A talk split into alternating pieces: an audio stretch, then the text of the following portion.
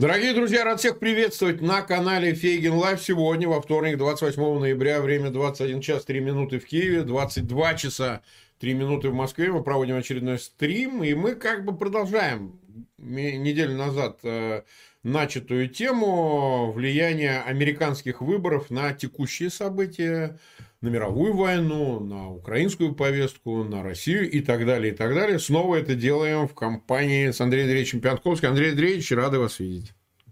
Взаимно, Марк, добрый день. Ну вот я хотел как раз э, именно сегодня связать э, американские выборы с украинским вопросом. Почему? Я объясню. Э, понятно, что все так или иначе связано с украинским вопросом, но просто вот это ожидание возвращения Трампа, его номинирование от республиканской партии и возможным последствием выборов в ноябре 2024 года может э, стать как раз его возвращением в Белый дом. Что совершенно невероятно, но, слушайте, история, тем более демократия, они поводов до этого более чем дают. Поэтому на самом деле не исключать, это, исключать этого не стоит.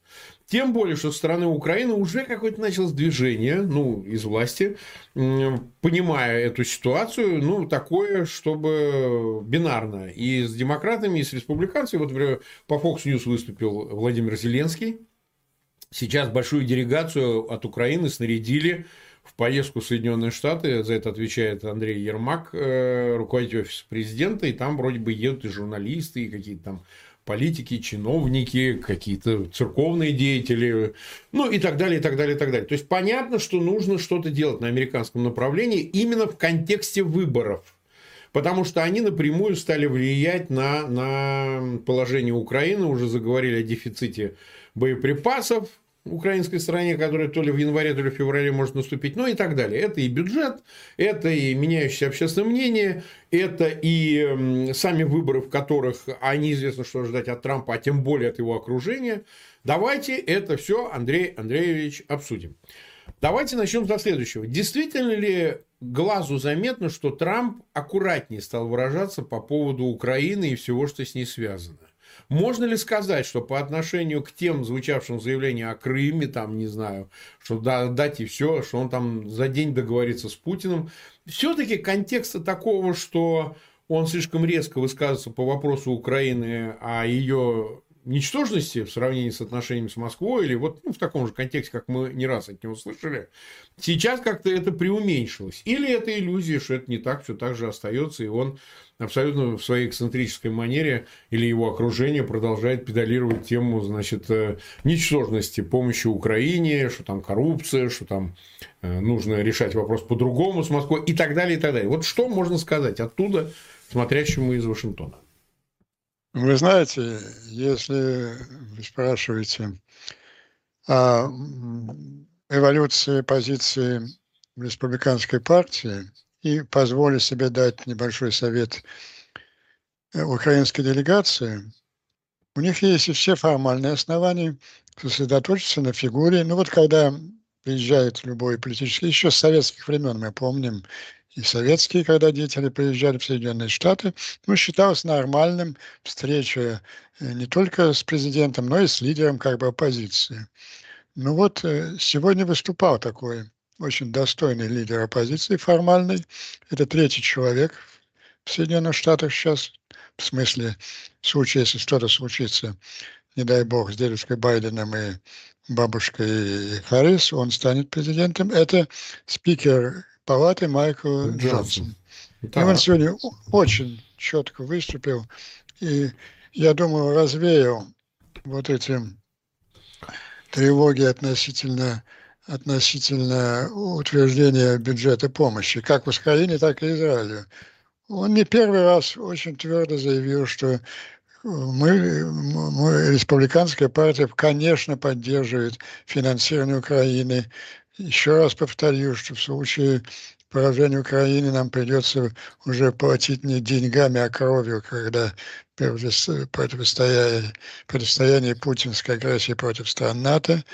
Но только он добавил, я бы хотел, чтобы наши мои демократические друзья поняли, что э, и наши э, озабоченность относительно укрепления границы, и вместе с утверждением он повторил эту цифру 60-миллиардной помощи Украине, утвердили совершенно соответствующие расходы на безопасность нашей южной границы и выразил твердую уверенность, что все эти вопросы будут э, в конструктивном духе решены до, до Рождества. Но это мне уже э, каждый день приходится объяснять ну, в украинской аудитории, что ну, это технический вопрос. Нет там нет там никакого такого антиукраинского настроя. Это обычная торговля между республиканцами и демократами в утверждении основного бюджета. Они шантажируют друг друга, всегда стараясь протащить самые дорогие дорогие э, статьи, для них статьи бюджета. Что, между прочим, э, я напомню, что Майкл Джонсон убежденный трампист. Он был избран mm-hmm. как трампист, но он не разделяет вот эти те самые антиукраинские выпады Трампа, о которых вы спрашиваете. Они вообще разделяются крайне, крайне узкой частью э, Палаты представителей. Ну, их можно перечислить. Это безумная Грин и другие. Э, это уже абсолютные фанатики Трампа, ну, которые потакают... Ну, то есть, получается, извините, Андрей Андреевич, но Трамп продолжает в этой же риторике находиться, такой не за Украину, скажем так, да? Ну, я не, не заметил, не заметил никаких см... изменений. изменений. Ну, и они... Понимаете, в чем дело? Они же, что бросается в глаза вот по, по позиции того же Джонсона, они не вытекают ни в коем случае из трампийской и даже идеологии, вот э, Джонсон разделяет взгляды Трампа на многие там внутренние вопросы Соединенных Штатов э, полностью, но вот этого, этот э, антиукраизм – это какой-то бренд трамповской семьи. Мы же знаем, как наиболее резкие твиты пишет его сынок, да, сынок Украины. Поэтому я бы, во-первых, я бы не рекомендовал украинской стороне пытаться искать контакты контакты с Трампом. Он достаточно много гадостей наговорил про Украину. Есть лидер оппозиции республиканской, утвержденный спикер палаты с очень достойной позицией, с ними нужно вести максимальные переговоры. А опасность для Украины другая. Мы же видим, что это этот крайних там, долбанутые трамписты, они не смогут э, заморозить украинский бюджет. Опасность другая. Опасность левое крыло демократической партии. Они не столь представлены в Конгрессе, поэтому, но они есть. Мы же помним с вами, я неоднократно напоминал, в самом начале Украинской войны около 30 30 демократических конгрессменов написало письмо Байдена с такими антиукраинскими мотивами. Байден тогда подавил этот э, бунт, на следующий день они от своих подписей отказались, но они же никуда не делись. Но и сила в другом. Вот это левое либеральное крыло, оно контролирует практически всю так называемую качественную, качественную медиа Соединенных Штатов. Это Нью-Йорк Таймс, это Вашингтон Пост, это политика, это Хилл, это Ньюсвик, это та. И мы видим, какой накат, накат на Украину ведется этой прессой каждый день. Каждый день там утверждается, одни и те же нарратив повторяются, пропорционный, ну вот, мы сочувствуем Украине, конечно, они жертвы агрессии, но мы же, понимаете, они все равно никогда не смогут победить русских. Вот у них наступление, оно совершенно провалилось. Угу. Кстати, почему оно провалилось? -то? Потому что эти же люди, эти же подонки и все время препятствовали передаче Украине э, технологических вооружений. Мы помним, с какими боями сторонники Украины выбивалось там сначала Сначала Хаймерс, гаубицы, потом танки, Патриотс, ну все, выбивалось вплоть до сейчас уже и Эттингса, и, и самолеты, которые, конечно, хороши бы были бы полгода назад, и сегодня они будут, да, они будут в полном масштабе через 2-3 месяца, но сегодня их нет. Так вот, и этот текст и подводит к тому, что давайте не надо нам оказать давление на наших украинских друзей, чтобы они подумали о территориальных уступках, о, о переговорах и так далее. Они а открыто об этом говорят, да? Ну, вся эта пресса. Ну, ну слушай. Пресса. А конгрессмены? А, конгрессменов нет. Конгрессмены это не говорят. Это говорят идеологи левого крыла угу. и, и сторонники в политической тусовке. Ну вот два негодяя, очень известных американских политологов. На днях статью написали ну как же, Хаус, Ричард Хаус, ну, это звезда, это почетный президент Council for Foreign Affairs и Чепман. Они э, какая-то, они считают, что у всех короткая память. Эти два человека, я даже помню эту точную дату, 25 апреля вместе с негодяем, уже патентованным русским шпионом э, Томом Грэмом втроем встречались в Нью-Йорке с военным преступником Лавровым. И это была как бы первая сессия так называемого second track переговоров. Проходила она с ведома Селливана, которому они потом и рассказали, подробно доложили о своей встрече с Лавровым, которая продолжалась 4 часа. И после этого они несколько раз э, проводили такие же встречи в Москве, вот в этом втором треке, до тех пор, пока они в августе не были разоблачены. Протоколы этих переговоров появились в американской, украинской, потом моей подаче в российской медиа, и мы слышали э, голос Томаса, Тома Грэма, который формулировал, рассказывал нам следующее.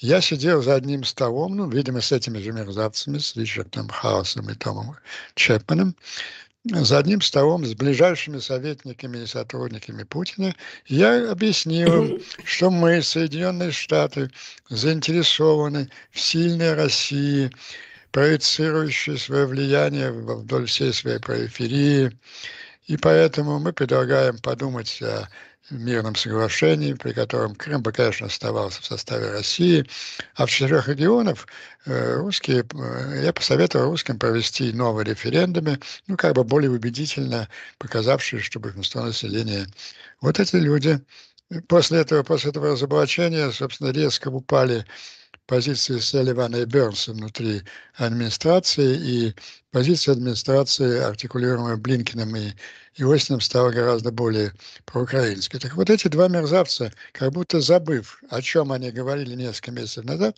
сейчас написали такую поленькую статейку. Они там уже не пишут, что они за сильную Россию. Нет, они там друзья, всем сердцем они страдают за несчастную Украину, которая теряет свою солдат мирных жителей, и, конечно, которая никогда не сможет, к сожалению, победить русских. Поэтому давайте, давайте, давайте. Вот. Собственно, статья обращена не, не столько к украинцам. Украинцам она косвенно обращена. Она обращена к той же администрации Байдена. Прекратите помощь Украине, договаривайтесь с русскими. Ну, конечно, когда сейчас как раз, когда стоит вопрос о передаче той помощи самолетов, которая может и должна стать решающей, которая должна преодолеть вот этот подчеркнутый э, генералом Заужным stalemate, патовую ситуацию на фронте. И, собственно, статья Заужного, она этому посвящена. И ее основной пафос – дайте оружие, оружие, оружие. Так вот, вся эта качественная пресса, руководимая левым крылом демократической партии, она требует противоположного. Но я бы не ограничился только Украиной, ведь сейчас начиная с 7 октября украинский и израильский вопрос, они связаны просто как два фронта мировой войны. Именно так, именно так и очень, и очень позитивно для американской администрации, именно так она смотрит сейчас на, на происходящее, на природу Четвертой мировой войны. Ведь я еще не, не раз я отмечал, что поразительно, но вот в обращении Байдена к нации 9 октября по поводу войны, нападения террористов на Израиль, слово Украина употреблялось, ну, пожалуй, даже чаще, чем Израиль. Путин и Хамас. Основной мотив был, Путин хочет уничтожить Украину, Хамас и Иран хочет уничтожить Израиль. Мы, как самое сильное демократическое государство, мы не можем это позволить. Мы поддержим своих союзников. Вот, mm-hmm. так это еще большую ненависть вызывает всей вот этой либеральной, леволиберальной группы. И вот если по украинскому вопросу, это точка зрения верхушки э, либералов, которая не имеет массовой поддержки, то, к сожалению, вот по израильскому вопросу они успели внушить миллионам, миллионам своих молодых сторонников – идею вот мученичества какого-то палестинского народа, необходимости защиты палестинского народа. Надо сказать, это часть общей идеологии. Вот есть такой термин walk, walk culture, walk, W-O-K, walk culture. Это культура, культура вины, американцев перед угнетенными народами мира, внушаемая, особенно в престижных университетах молодежи. И вот у этой культуры вины, это Евангелие, у которого есть, так сказать, несколько, несколько священных таких коров.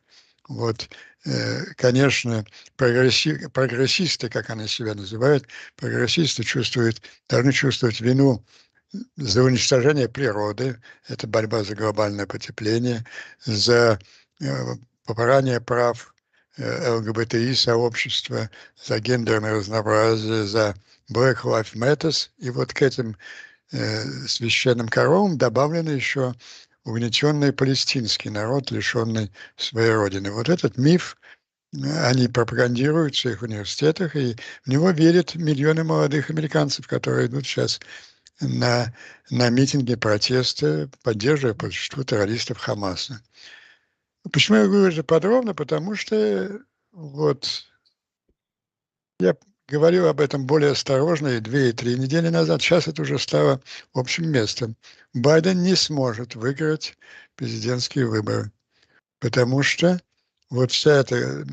Ну, это видно по всем вопросам. Его поддержка обрушилась, обрушилась, потому что Э, ну, еще раз вынужден повториться. В 2020 году ему победу на выборах принесли три консолидированных блока. Ну, они там-то пересекающиеся, но это блоки вот левых либералов, которые, они, конечно, его поддерживали, а не, а Трампа.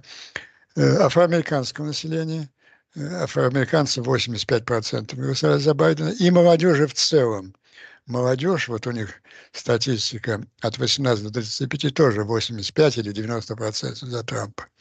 Вот все эти три категории сейчас не, не, не выражают желания голосовать за Байдена, они возмущены той политикой, которую они считают как произраильской. Ну, она действительно была достаточно достойная политика. Ну, первая реакция Байдена была отправка двух авианосных соединений, а потом атомной подводной лодки на Ближний Восток. Достаточно твердо была выражена поддержка Израиля. Но помните его вот «don't, don't», обращенная к Хазбале и, и Ирану. Вот это вызывает негодование этой группы. Понимаете, вот, казалось бы, Байден, поддержка, я уверен, что та поддержка Израиля, она разделяется большинством американского населения. Многие даже считают и справедливо ее недостаточной. Но это не электорат Байдена. Эти люди, они будут голосовать за своих кандидатов, там, республиканцев, за Ник Хелли, за э, Дональда Трампа, за Десантиса. А вот те, которые традиционный электорат э, Байдена, они как раз ему не простят вот такой измены вот этой woke culture. Поэтому я вот выступил с своей инициативой. По-моему, мне кажется, что это остается единственный достойный выбор для Байдена. Потому что что он может сейчас сделать? Если он хочет продолжать борьбу за движение как кандидат демократической партии за пост президента, ну, любой политтехнолог ему скажет, что, господин президент, вот смотрите, э, надо смягчать позицию по поддержке Израиля. Здесь мы проигрываем. Э, а вот здесь, а вот еще штат Мичиган, один из, один из так называемых swing states, в которых решается много свобод. Там, оказывается, еще араб, много арабского населения, и они, естественно, тоже против Байдена. Вот, то есть, э, ну, это полностью изменить себе, сломаться – и, и проиграть и войну, и, и проиграть выборы. Ну, погодите, а, Андрей Андреевич, извините, что я перебиваю. А, нас, кстати, смотрит 20 тысяч человек, и 6,5 тысяч поставили лайки. Просьба, пожалуйста, ссылки да, а, на, на значит, этот эфир размещать в своих аккаунтах в социальных сетях, группах. Я правильно вас понял, что Байден при том ходе событий, которые сейчас есть, выиграть выборы у Трампа, конкретно у Трампа, не может. Я правильно понимаю? Я бы, я не, сформулировал бы иначе, причем тут Трамп, он выиграть выборы не может. Я, кстати... Байден у любого кандидата не может выиграть выборы. У Десантиса, там, не знаю, у Трампа, у Рама с вами. То есть да, вот да, я хочу понять. Рама с вами, Рама с вами не, не будет кандидатом. Я понимаю, я условно говорю. Он не выиграет ни у одного из кандидатов?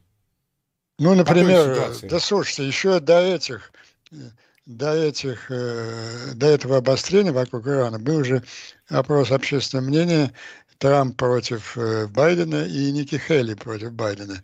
Mm-hmm. Тогда, тогда опросы были Трамп против Байдена, там плюс-минус один процент голосования. Сейчас в пользу...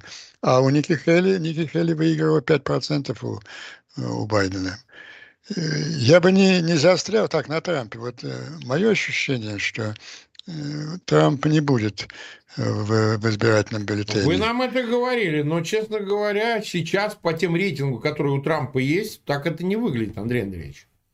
Но это выглядит по рейтингам Трамп, Трамп против э, вы судите по рейтингам Трамп против Байдена. За Байдена не, не, не, просто... не. Рейтинги, рейтинги республиканской партии. Второе место Десантис, и он отстает. Внутри номинации, я имею в виду. Ну хорошо, давайте посмотрим э, развитие судебных процессов. Ну и в конце концов, я хочу под, э, другую мысль подвести. Выборы будут 21... Следующий президент войдет в, белый, э, в овальный кабинет Белого дома 21 января 2025 года, да. года. Я полагаю, и это очевидно, события развиваются сейчас стремительно, Четвертая мировая война закончится так или иначе гораздо раньше. И это событие будет гораздо важнее, чем президентские выборы, и в свою очередь окажет его исход большое влияние на президентские выборы. Поэтому вот мне, я не хочу втягиваться в дискуссию Байден-Трамп. Мне гораздо важнее то, как Байден поведет себя как президент страны в оставшееся время. Он сейчас находится под громадным давлением левого крыла э, своей партии, и ему придется принимать драматическое решение, ну, буквально через несколько дней. Что я имею в виду? Э, мы внимательно следим за тем, что происходит в Израиле. Сегодня эти, обмен был продлен еще на два дня. Да-да-да. Еще, еще два раза. И благодаря этому израильтяне получат, вырвут из рук террористов еще 20 своих заложников. Последнее сообщение сегодняшнего дня э, хамасовцы предложили еще два дня. У них какая тактика? У них сейчас осталось 160 заложников. В принципе, они могут еще 16 дней протянуть, от, отдавая по 10 заложников. Но что потом? Потом-то и все равно Операция убьют. возобновится, да. Потом их все равно убьют. Никаких, никаких сомнений в этом а, Израиль не оставляет. И я мне очень нравится его жесткая позиция. Каждый день сообщая, что они согласились на переговоры еще, еще продлить процедуру еще на два дня, они добавляют и премьер-министры, и руководители, военные руководители, что все лидеры э, Хамаса, включая этого Синуара знаменитого, который там рулит, mm-hmm. они все приговорены к смертной казни. Эти приговоры будут рано или поздно приведены в исполнение, и вся структура будет уничтожена. У меня такое ощущение, что хамасовцы дрогнули, и они хотят, хотят жить. Ну да, еще сегодня сообщение, кроме... Оно, правда, официально не подтверждено, но очень серьезные источники. То, в принципе, помимо вот этого продления еще на два дня, то есть еще 20 заложников, хамасовцы предложили такой вариант. Возвращаются все заложники и прекращается война. Ну вот, собственно, этого и требует, и требует все. Вот почитайте, давай полистайте всю, всю э, вот эту левую качественную прессу. Это требует все э, левое крыло демократической партии, чтобы Байден поддержал прекращение огня он колеблется, он довольно твердо все-таки держит, как его не выжимают, он там поддерживает гуманитарную паузу, поддерживает там конвои с продовольствием и, и бензином, но пока каждый день повторяет форму, что Израиль имеет полное право на защиту от террористов, и он не будет призывать к прекращению огня. Ну вот, э, Пока это академический вопрос, но это же не может продолжаться. Я не думаю, что это будет продолжаться 16 дней. Где-то хамазовцы дрогнут. Они на это надеются. Пока тянуть сколько-то дней, отдавать полезных заложников, надеясь вот на давление. Кстати, Европа вся уже дрогнула. Там барели всякие и прочее. Все говорят о том, что нужно, нужно перемирие. Ну, предположим, ничего, через 6 дней э, прекратится этот обмен. Ну, в общем, достаточно грамотно ведут израильтяне. Они хотят, они, видимо, вырвут всех женщин и детей. А останутся все-таки молодые мужчины, ну, которых можно рассматривать будет по международному праву как пленных. Их они уже не вырвут, и после этого они начнут, причем, судя по, по высказываниям ежедневным израильских руководителей, они прислушивались к другому моему совету о том, что необходимо разбираться с Хазбулой, не, не дожидаясь окончательной зачистки Хамаса. Хамас можно зачищать, зачищать еще несколько месяцев, а серьезная операция, он уже не представляет никакой стратегической опасности, а серьезную опасность представляет 50 тысяч ракет Хазбулы и, и возможность их подобной атаки.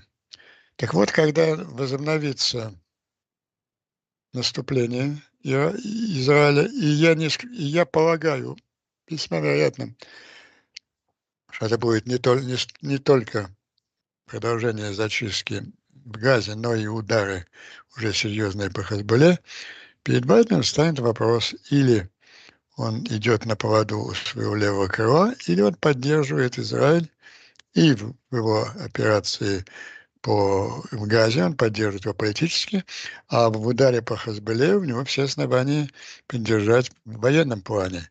Не зря же туда гнали два авианосных соединения. Тем более, что оснований для этого более чем достаточно. Э, ну, хотя бы вот вчерашняя атака хуситов, ну, тех же, тех mm-hmm. же прокси Ирана, как их была, по американским военным кораблям. Э, вот э, я напомню сейчас, я всегда ее с удовольствием цитирую. Это действительно были очень искренние, проникновенные слова госсекретаря Блинкина 12 октября. Он это сказал э, в Тель-Авиве на совместной пресс-конференции с премьер-министром Даньях. Он сказал, у вас очень, мы знаем, что у вас очень много врагов, и вы со всеми ими можете справиться самостоятельно. Но пока существуют Соединенные Штаты, вам не придется этого делать. Мы всегда будем рядом с вами. Ну вот э, сейчас как раз настал этот вопрос, когда Иран, конечно, э, Израиль сам справится с Хамазом, но для удара по Хазбуле, а это фактически, это страшный удар по Ирану, Хазбула это такое последнее оружие защиты э, Ирана. Он его держит как возможную угрозу по массированному удару по израильским городам, если Израиль решится на необходимый для него э, удар по ликвидации ядерного потенциала Ирана. То есть вот mm-hmm. это принципиальный вопрос. Вообще говоря, ход Четвертой мировой войны, на мой взгляд, складывается сейчас очень успешно для коалиции mm-hmm. США, Израиль и Соединенные Штаты. Ну, во-первых, по-моему, вот в суете событий таких внешних, незамеченных, крупнейшие события. Я считаю, вот два важнейших события произошло в истории Четвертой мировой войны, которые будущие историки отметят. Это первое, конечно, это Гастомельское сражение в ну, феврале, 20, феврале да, 20, 20, оно, оно решило, собственно, исход войны. А второе, ну, выход, выход Китая из этой из военной коалиции.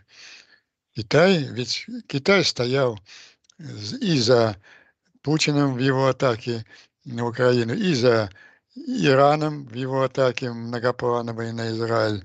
Ведь э, э, Китай очень много сделал для Ирана в последнее время. Помните, помирил его с Саудовской Аравией. Да, да, да. да. Это, это очень важная услуга.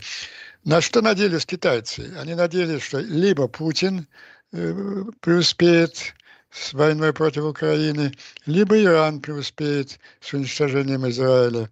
Ну, там многоплановая атака готовилась, и это Хамас – это первый этап просто. И, но все провалилось. Атаку на Украину сорвала э, украинская армия, победой своей при а в общем такую смертельную атаку на Израиль сорвала вот эта отправка двух авианосцев. Не, ну безусловно, конечно. Там и столько э, Вот. И, ну и товарищ Си сделал вывод. Ну, история Китая это пять тысячелетий. Ну, можно немножко подождать э, с воссоединением. Он поехал разумно в Сан-Франциско, заявил там, что мы в обозримом будущем не собираемся решать вопрос воссоединения с Китаем военным путем. А вообще-то нас очень интересуют американские инвестиции, а еще больше американские технологии. Вот мы без ваших последних э, э, образцов чипов немножко застряли с нашей экономикой. То есть он вернулся к своей обычной такой практике экономической, которую 30 лет вел великий Дэн Сиапин, и вот э, вдруг, э, видимо, товарищу Си, так же, как и товарищу Пу и иранским аятолам, ударил в голову, конечно, это картина грандиозной репутационной катастрофы бегства американцев из Афганистана. И все они решили, что вот можно форсировать события. Ну, Си, как самый умный из них, понял, что э, вот эту, дальней, эту программу надо доложить. И ушел, нет его просто, его нет. Кстати, это вызвало зубовный скрежет в Москве вот официально они поджали языки, засунули в рот. Не, ну, а пропагандисты расслабили ягодицы. Прорывается, там... прорывается, да, прорывается. Там истерик, а кто, истерик. Так, а кто такой это Китай? Да они говно по сравнению с нами, ну, косоглазые. Ну, вот примерно так. Это важнейший, это важнейший успех. Ну и сейчас, собственно, все, вот если сегодняшняя позиция официально официально артикулируемая тремя лидерами Байденом, Блинкиным и Остином непримиримая позиция э, к двум врагам свободного мира, пытающимся уничтожить два свободных государства, будет продолжена, то Четвертая мировая война выигрывается ну, в два месяца. Не надо тех 14 месяцев, которые э, до прихода следующего президента. Ну, просто вот наносится совместный удар по Хазбеле, Этим, в общем, все кончается с Ираном. Но представляете, какой это психологический удар по э, тому же Путину. Ну, а чтобы укрепить это воздействие, ну, в конце концов, надоело нам всем языком молоть про эти истребители F-16. Да, приняты все решения, все они готовятся, летчики, они уже в Румынии. Ну, передается их э, там пару сотен истребителей. И так называемый stalemate, он, естественно, преодолевается. Вот э, будем, вот и мы увидим это решение э, в ближайшие, в ближайшие недели просто. Ну вот что, что внушает мне надежду на, на положительный исход? Ну, во-первых, еще раз повторю, для Байдена отступать, ну, бессмысленно. А что он достигнет этим отступлением? Ну, он позор, и выбор он позорно проиграет, и в историю войдет где-то примечанием на последних страничках, как позорно президент, упустивший победу в Четвертой мировой войне. А если он одержит эту победу, разгромит трех всадников геополитической преисподней, один из них уже так превратился в такого добренького конька-горбунка и ускакал, то он будет наравне с Реганом рассматривается как Реган победитель в Третьей мировой войне, Байден четвертый. Реган э, уничтожил тоталитарный режим, но не раздавил гадину до конца. Вот Байдену осталась эта миссия. А для этого он должен, э, на мой взгляд, объявить, что он снимает свою кандидатуру с э, президентских выборов, потому что ему надо сосредоточиться на гораздо более важные для американского народа и истории задачи для выполнения своих обязанностей главнокомандующего вооруженными силами Соединенных Штатов в Четвертой мировой войне. Я думаю, что это первое, ну просто чисто лично на него посмотреть, какие у него опыты. А второе, вот так же, как, в общем, я повторю свое выражение, надеюсь, оно не всем еще надоело, что вот своей героической борьбой в феврале-марте 22 года Украина за шиворот втащила Соединенные Штаты обратно в мировую историю. Мы же помним, в общем-то, поведение Соединенных Штатов, того же Байдена и руливших тогда в администрации Бернса Салливана, ну, было позорным совершенно. Мы же помним, как этот предатель Бернс в ноябре прилетел Путин, ну и заключил с ним, в ноябре 21 заключил с ним устное, устное тайное соглашение, гарантировав, что э, Америка не позволит Украине наносить какие-либо удары э, по территории Российской Федерации. То есть пригласил Путина на безнаказанную агрессию. А Байден каждый день, вы помните, утром просыпался и повторял, мы будем сражаться за каждый дюйм территории Five Article 5 территории. Ну, значит, за Украину они не будут сражаться. Это тоже было приглашение. А прогноз того же Байдена, того же, извините, Бернса ЦРУ, что Киев пойдет э, там в течение одной-двух недель. Вот спасла тогда честь Запада, его, собственно, будущее, эти 300 спартанцев Украины. А сейчас, даже если у Байдена будет, будут э, колебания, то Израиль не дрогнет в любом случае. Даже если Байден, ну, предположим, гипотетически, Байден не только откажется участвовать в ударе по Хазбале, это еще более-менее вероятно, но и такая совершенно невероятная вещь громко потребует Израиль прекратить э, наступательную операцию. Ну, Израиль, Израиль не прекратит. Не прекратит. Не прекратит ни в коем случае. Ну, я, я ежедневно смотрю часами израильское телевидение, это не будет ни в коем случае, и будет удар по Хазбуле, и никто не позволит это Байдену. Слушайте, если он... Э, есть же республиканская партия его просто э, разорвет в Конгрессе, если он откажется. Поэтому, мне кажется, у, у нас, украинцев, израильтян, американцев, есть все шансы победить, убедительно победить в ближайшие исторические сроки Четвертой мировой войне. Так, так. А, значит, нас смотрят почти 25 тысяч человек прямо сейчас. Мы 37 минут в эфире, и около 9 тысяч а, поставили свои лайки. Просьба огромная к нашим зрителям. Пожалуйста, ссылки на этот эфир размещайте в своих аккаунтах в социальных сетях, группах. Ставьте лайки, помогайте каналу. Ну и, конечно, подписывайтесь на канал Фейгин Live, те, кто еще не подписан, и на канал Андрея Андреевича Пионтковского. В описании к этому видео по имени Андрей Пионтковский можете пройти, подписаться на канал Андрей Андреевич, смотреть видео там. А, смотрите, Андрей Андреевич, возвращаясь к вопросу Украины. Сейчас, э, так или иначе, в общем, достаточно остро обсуждается, на мой взгляд, несуществующий конфликт между э, военным и политическим руководством Украины, между Заложенным и Зеленским, но и на этом строится игра. Ну, Москва, понятно, какая игра, лишь бы хуже было Украине, это ясно, ну, тут даже не обсуждается. Но в Америке тоже по этому поводу звучат голоса в прессе, все той же, которые вы сказали, что это, в общем, а, у этого есть коннотации и неуспех контрнаступления с точки зрения э, тех наблюдателей в Америке, которые говорили, что рассчитывали на победу, дойдут до моря и так далее. Это те произошло. самые наблюдатели, которые не давали предоставить помощь, те же самые Точно сволочи. так, да. Точно так. Они, э, значит, говорят... А теперь они огорчаются о выборах, что вот типа, значит, надо бы как-то выборы, ну да, их нет в условиях военного положения, с расчетом на то, чтобы этот конфликт углубился, что, наверное, у генерала Залужного есть какие-то амбиции, там, я не знаю, куда-то баллотироваться. Я с трудом это себе представляю, но э, эта тема описывается так, да, она подается там сдавленно, через соцсети разматывается, еще других средствах, э, да, значит, информации. Э, это есть. Ну и третье, это то, что говорится отдельными лицами, неважно, не будем с ними спорить, но тоже, что вот э, типа последствием всей этой неправильной политики и недостачи вооружений, дефицита их и всего остального является возможность потери там Авдеевки, например. Это тоже хотя Авдеевку по сей день никто не потерял. Неделя за неделей идет, а бои продолжаются, действительно ужасные бои. А коксовый комбинат, говорят, очень сильно разрушен, принадлежащий Ахметову там внутри Авдеевки. Там, он естественное фортификационное сооружение, но тем не менее.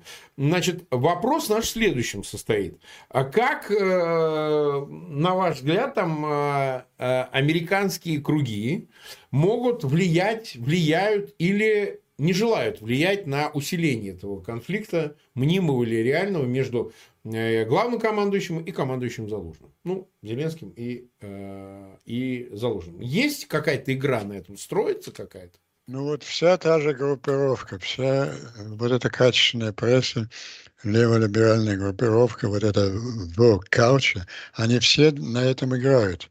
Они играют на поражение. Сейчас самый, после того, как ушел Китай, в общем, из этой свары, самым опасным противником Соединенных Штатов Украины и Израиля стала вот эта американская левая либеральная группировка. Они играют на поражение Соединенных Штатов. Для них вот представление этой э, Кауче Запад, Соединенные Штаты виновны перед какими-то угнетенными народами мира, и поэтому вот справедливо любое поражение. Ну, вы помните, Обама, когда стал президентом, но потом его немножко, наверное, все-таки оборвали эту практику. Первые полтора года он разъезжал по разным странам, кланялся в пояс всяким диктаторам и извинялся за громадные преступления, совершенные американским империализмом. Вот эта философия через, через лучшие американского университета овладела очень большой частью американских интеллектуалов, да что значит частью, вот эти обвалы рейтингов э, Байдена это, это миллионы э, молодых американцев, образованных. Ну, э, мы же видим в, Гарвардске, в Гарварде профессора и студенты подписывают по хамасовские письма. Причем среди них много э, евреев, которые mm-hmm. тоже подвержены этой мазохистской теории собственной вины перед некими уничтоженными. Вот эта группа сейчас, она сосредоточилась на, на ударе по Украине пропагандистском. Причем активно в ней участвуют многие хорошие русские, между прочим. Ну вот, например, а наша замечательная. Ну, та же телекомпания «Дождь», ну, у них же у этих «Дождей», «Медуз», у них же еще есть такая амбиция вот стать частью вот этой западной качественной прессы. Это же невозможно. Вот, да. Ну вот как бы их имитировать. Ну поэтому вот у них тоже льется бесконечный поток, что в Украину бросили, э, в Украине все разочарованы, в Украине идут конфликт между Заужным и... Ну повторяется, вторично повторяются те же, все те же тезисы. Ну не хочу называть некоторых наших коллег, видеоблогеров, которые тоже меня разочаровали, вот, э, примкнув к этому громадному давлению. Но, насколько мне кажется, ну, вы лучше это чувствуете, украинское общество, мне кажется, это такого массового воздействия на украинское сознание не, не привело. Но что касается, ну, боже мой, это в природе, в природе любой войны конфликт между политическим и военным руководством. Ну, это да. всегда и в тоталитарных государствах, и демократии. Это неизбежно, потому что люди смотрят с разных точек зрения. Политика политический фокус, у военного чисто военный. Не, ну, ну, ну и, и потом, вы же знаете, нужно же все-таки как-то объяснить всем, а, значит, а кто крайний, кто вот отвечает за провалы на фронте или что-нибудь в этом роде, понимаете? То есть это тоже а, отведение Ну да, люди, люди, люди есть люди, конечно, особенно люди политики. Люди, да. люди есть люди. Да. Ну вот, э, кстати, часто сравнивают параллели определенные с вот Корейской войной знаменитой. Она тоже очень важная была война. Там же острейший конфликт был между президентом Труманом и главнокомандующим угу. МакАртуром, который закончился, который закончился отставкой МакАртура.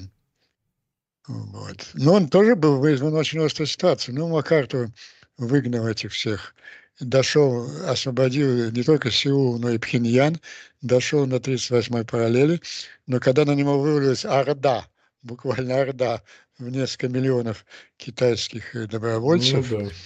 он сказал, президент, ну я могу остановить это только ядерным оружием. Ну да, ну, да. Ну, надо было херакнуть. И это, и это был чисто... Вот, вот, кстати, классический пример противоречия военного. Это был военный взгляд. Это единственный выход, вывод, который сделал военным. Но Труман был категорически против, как, как политик. Я к тому, что, я к тому, что, а, вот смотрите, Андрей Андреевич, хорошая здесь отсылка, потому что Смотрите, какие раньше военные были. Ну ладно, не прибегли к этому способу, но МакАртур, у него же даже рефлексии не было. Давайте ебанем по ним атомные бомбы, понимаете? У него не было такого, что ну как? А сейчас военные Ну как, а когда, когда там у него э, превосходство 10 к одному в живой да. силе и гибнут его солдаты, а у него в, в кармане ядерная бомба, это естественно. Да, и, и как бы, но, но не было же рефлексии, я вот о чем, понимаете? Была решимость. И у Зинхауэра такая же была, там, у Паттона, ну ладно, у, э, значит, этого, э, у МакАртура. Это... Не было рефлексии, понимаете? Давайте по ним херакнем. Давайте хера. Это уже политическое руководство. Там Но был и политический взгляд, он да. тоже по-своему ценен. Мы не берем сторону в этом споре сейчас. Я Просто сейчас я не хотел... про сторону, я про то, да, что решимости у военных было гораздо больше. Гораздо ну, больше. А, а военный обязан проявлять эту решимость. А ну, политика... а сейчас с этим беда. С этим сейчас масса проблем с военными. С военными масса проблем. Ну, а военных о военных уродах, болтающих э, у и Киселевой с этим не, проблемами этих мы в не берем. Э, э, это, это навоз. Это не военные. Это не военные. Какого? Это ханыги какие-то, которых я в расчет не беру. А я имею в виду тех, которые реально, так сказать, говорили, что мы тут церемонимся, давайте шарахнем, понимаете? Вот в чем проблема. Если бы один тот факт, были бы те военные тех лет, у которых не было просто никакой рефлексии, давайте шарахнем, чертовой матери то и эти бы вели бы себя по-другому. Вот эта решимость того, что могут шарахнуть, и не высморкаются. Она как раз пугала, она останавливала. вот сейчас, да, вот я продолжу вашу мысль. А да. как раз сейчас в, запад, в западных и политиков, и военных еще такая э, такой мем дурацкий. Только, только бы не было эскалации. Не дай бог допустить ну, да, эскалации. Да. Слушайте, вот это фашисты путинских и и Хамас, они эскалацию вели до уровня геноцида израильского и до геноцида украинского народа. А эти все говорят, почему я вот так осторожно сказал? У меня нет никаких сомнений, что э, что Байден не пойдет на поводу у левых и не потребует у, у Израиля прекратить наступление. Но вот готов ли он будет оказать поддержку своим мироносным соединениям ударом по земле, я не уверен. Потому что здесь Э, здесь вот уже раздаются в этом отношении голоса не допустить бы эскалации, это же опасная эскалация. Ну, понятно. Вот. Сила Путина в нерешимости Запада, а не в том, что он обладает какой-то сверхсилой. Никакой он сверхсилой не обладает. Пока Запад будет нерешителен, он позволит Путину делать все, что тот захочет. Как только возникнет, давайте по ним чертовой матери шарахнем, все остановится моментально. Вот, Марк, мы наконец находимся в лаборатории. Мы увидим этот результат через неделю. Ну да, наверное, потому что надо будет что-то решать, поскольку это репетиция перед крахом, собственно, а, действий Москвы, поскольку это, безусловно, а, такая задняя сцена, потому что на Ближнем Востоке сейчас все больше, как мне кажется, информации свидетельствует о том, что Москва как минимум была в курсе, того, что затевал Хамас, значит, и готовился два года аж. Два года, и они беспрестанно ездили в Москву. И что же, они совсем не уведомили Москву о своих планах? Ну, это смешно просто. просто ну, а сегодня обнародованы данные о, торгов... о продаже э, самолетов, ракет, современного оружия Ирану. Я уверен, что если у Ирана там были какие-то проблемы по дизайну э, боеголовки ядерной, то помогли русские ученые решить да эти нет, ну, проблемы. Ну, определенно. Потому что, а, следующий этап, он ведь, э, вы видите, продолжение в том, чтобы, э, закончив с Хамас, все-таки удары по Ирану состоятся, по его ядерным объектам, по значит, инфраструктуре военной, по каким-то Я заводам. вам отвечу на этот вопрос так. Если вопрос, удар будет по Хазбале, то неизбежен будет удар и по Ирану. По Ирану. Поэтому ну, вот потому э, что вопрос, наш вопрос, интерес в том, чтобы они ударили по заводам, которые вот давайте снабжают, снабжают вооружениями Россию, которые бьют по Украине. Нам вот это. Да нет, это э, Путина вынесут за ноги из его бункера после выхода второго всадника апокалипсиса иранского. Еще даже, я, я, я думаю, что в случае решительных ударов по Хазбуле и и Тегерану, ну даже и, и истребители F-16 не надо будет дожидаться, хотя они все равно придут. И это страшный удар будет по Путину. Вот, давайте уже последние секунды. Да, вот я в результате такой беседы очень точно сфокусировали вопрос, решится ли э, после возобновления Израилем боевых действий, а они, безусловно, будут включать удары по Хазбале, решится ли Байден на американское участие в ударе по Хазбале? Я ну, скорее вопрос. до конца, я не... Вот это единственный вопрос, а все остальное понятно. Вот э, под давлением на, на требования Израилю заключить мир с Хамазом он никогда не согласится. Ну, это просто уничтожить себя. Вот это да. вот остался единственный вопрос. Ответ на него мы узнаем, ну, наверное, не в нашей ближайшей передаче. У нас есть у нас по вторникам. Что у нас следующий вторник? Это какое число? Сейчас посмотрим. По-моему, четвертое, я боюсь соврать. Или какое там сейчас глянем. Сейчас. Сейчас узнаем. Сейчас. Так, если должна... Нет, пятое. Пятое. Ну вот, пятое. я думаю, одиннадцатого мы с вами можем доложить нашим слушателям о уже достаточно определенно об исходе Четвертой мировой войны. Ну что ж, а очень обнадеживающее обещание, очень обнадеживающий, так сказать, э, а, а, анонс.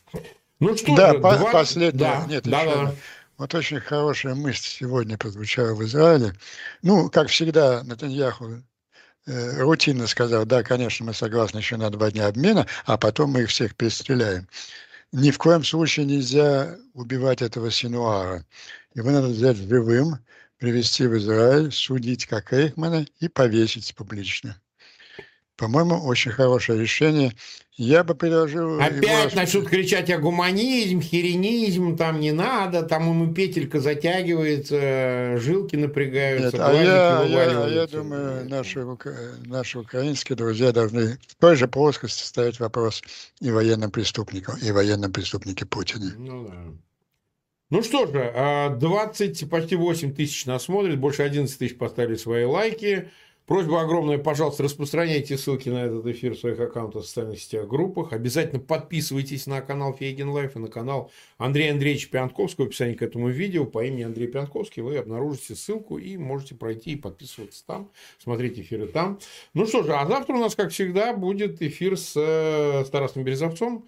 Тоже вот обсудим некоторые военные аспекты ситуации и политические вопросы в том числе. Андрей Андреевич, спасибо вам огромное. Ну и до следующего вторника. Спасибо, до встречи, до свидания.